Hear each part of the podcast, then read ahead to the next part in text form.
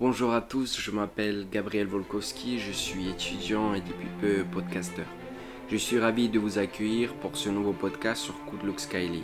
Ici, j'ai envie de faire partager le monde d'entrepreneuriat, les questions existentielles, le monde de la science, de la culture, de la musique et tout simplement le multiculturalisme. Je resterai large car j'ai envie de faire partager plein de domaines différents dans le but de s'enrichir mutuellement et de grandir ensemble.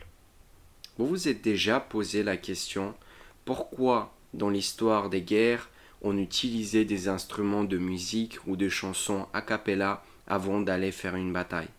Pourquoi on utilisait pour toutes sortes de cérémonies? Je me suis posé la question beaucoup de fois et la première fois où ça m'a vraiment marqué c'est quand j'ai écouté cela pour le 14 juillet, la fête nationale de la France. Je ne me rappelle plus la mélodie qui jouait, mais quand j'écoutais, mon, esprit avec tout mon corps sentait une sensation de victoire, de cohésion avec toute la foule et les musiciens. J'avais le fameux effet de chair de poule.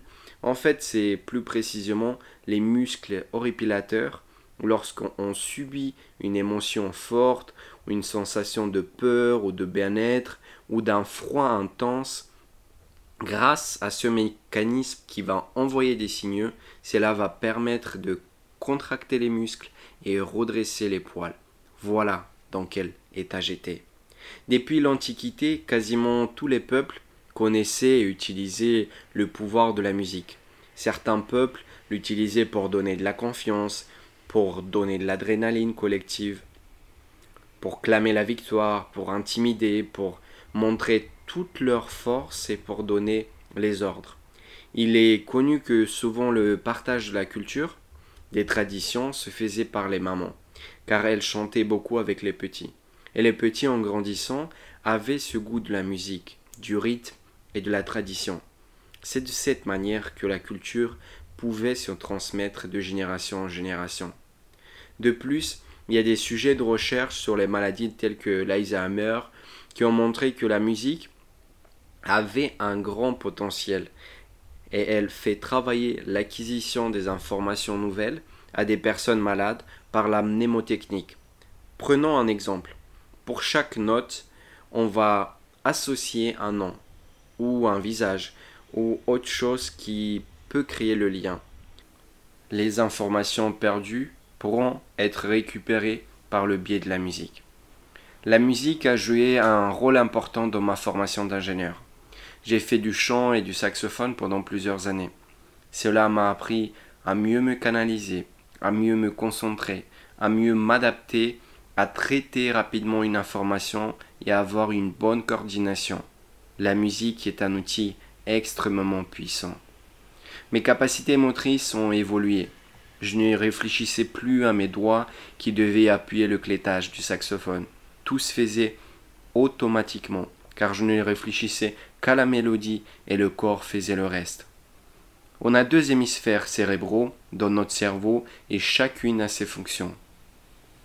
L'hémisphère gauche répond aux besoins de la logique, l'écriture, les sciences, le raisonnement, etc. Et l'hémisphère droite correspond à la créativité, l'imagination, la musique, euh, la mémoire spatiale et bien d'autres fonctions. C'est pour cela qu'en jouant un instrument, on renforce le lien et la communication entre les deux hémisphères. À travers la musique, on peut passer des messages qui sont difficiles à faire passer à l'oral. Et il y a des choses qui ne peuvent pas s'expliquer. Je me rappelle que en cours de jazz, mon professeur me disait souvent lâche-toi, oublie tout ce que tu as dans la tête sur les règles de la musique et improvise. Laisse ton cœur, tes sentiments, ton corps et ton ressenti parler. La musique a la vertu de pouvoir toucher le corps et l'esprit à la fois. Vous vous êtes demandé pourquoi quasiment toutes les publicités sont présentées avec la musique Sur n'importe quel canal de diffusion, que ce soit YouTube, Instagram, LinkedIn, TikTok ou la télévision, le pouvoir musical est pris en compte et il est exploité au maximum. Prenons un exemple concret ensemble. Allez sur YouTube, ou sur n'importe quelle plateforme où vous pouvez voir une publicité. Quand vous trouvez la publicité, regardez-la sans le son. Qu'est-ce que vous ressentez? Moi, je ressens un vide. L'image est belle, peut-être il y a des effets spéciaux, mais c'est sans vie. Faites défiler la publicité de nouveau avec du son. La donne change. On sent directement l'impact que peut avoir la musique sur la perception de l'image et la compréhension de celle-ci. Sans forcément nous en rendre compte, on est pris au piège. Au moindre bruit, le cerveau peut se rappeler de la publicité et par conséquent du produit mis en avant. L'exemple que j'ai envie de vous faire partager, c'est la publicité de Perrier, avec l'ouverture de la bouteille. D'un point de vue marketing, ils sont très très forts, car en entendant un pchit, suivi après d'un bruit orgasmique, on pense directement à Perrier. Le marketing musical peut rendre une personne émotive, par conséquent, les marques ont compris qu'il faut garder une relation visuelle avec une connotation musicale importante. Celle-ci peut faire ressortir l'identité, les valeurs et la politique d'une entreprise. D'autre part, la musique a eu un pouvoir sur le changement de mentalité, a fait avancer la société et a rompu les inégalités d'une certaine manière. Les types de musique tels que le gospel, le jazz, le hip-hop aux États-Unis par exemple ont toujours été en symbiose avec les revendications sociales. Cela a permis, à travers la musique, autrement dit par l'aspect culturel, d'aller toucher l'aspect social. C'est puissant, la musique, n'est-ce pas? J'ai remarqué qu'en fonction des moments, si c'est le matin, l'après-midi ou le soir, ou si je suis un peu fatigué, positif ou négatif, le pouvoir de la musique son effet sur moi.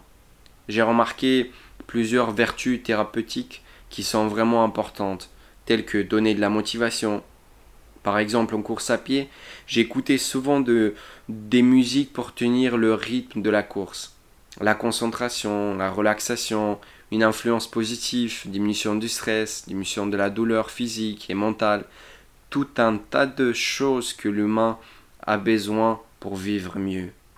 En ayant tous ces points, nous pouvons nous en rendre compte qu'on est plus sensible à l'effet de la musique que ce qu'on en pense.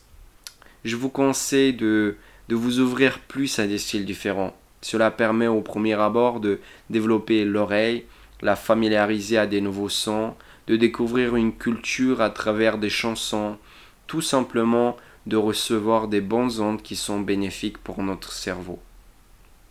Écoutez, profitez et sentez tout le pouvoir de la musique.